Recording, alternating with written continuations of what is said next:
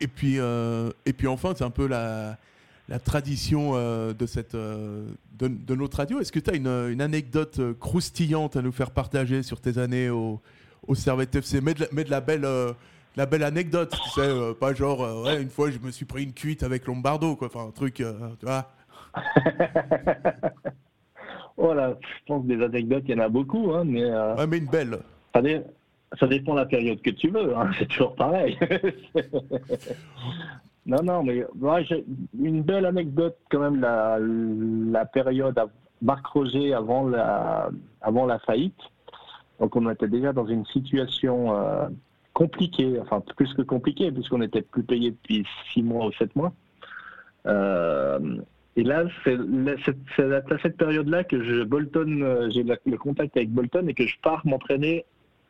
Je pense aller partir m'entraîner une semaine avec eux. Donc, euh, sachant que je suis plus payé euh, depuis, enfin, comme tous les joueurs, hein.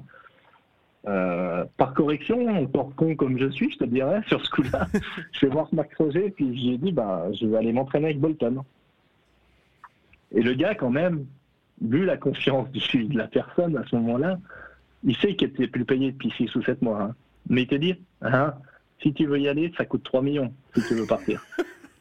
Sérieux?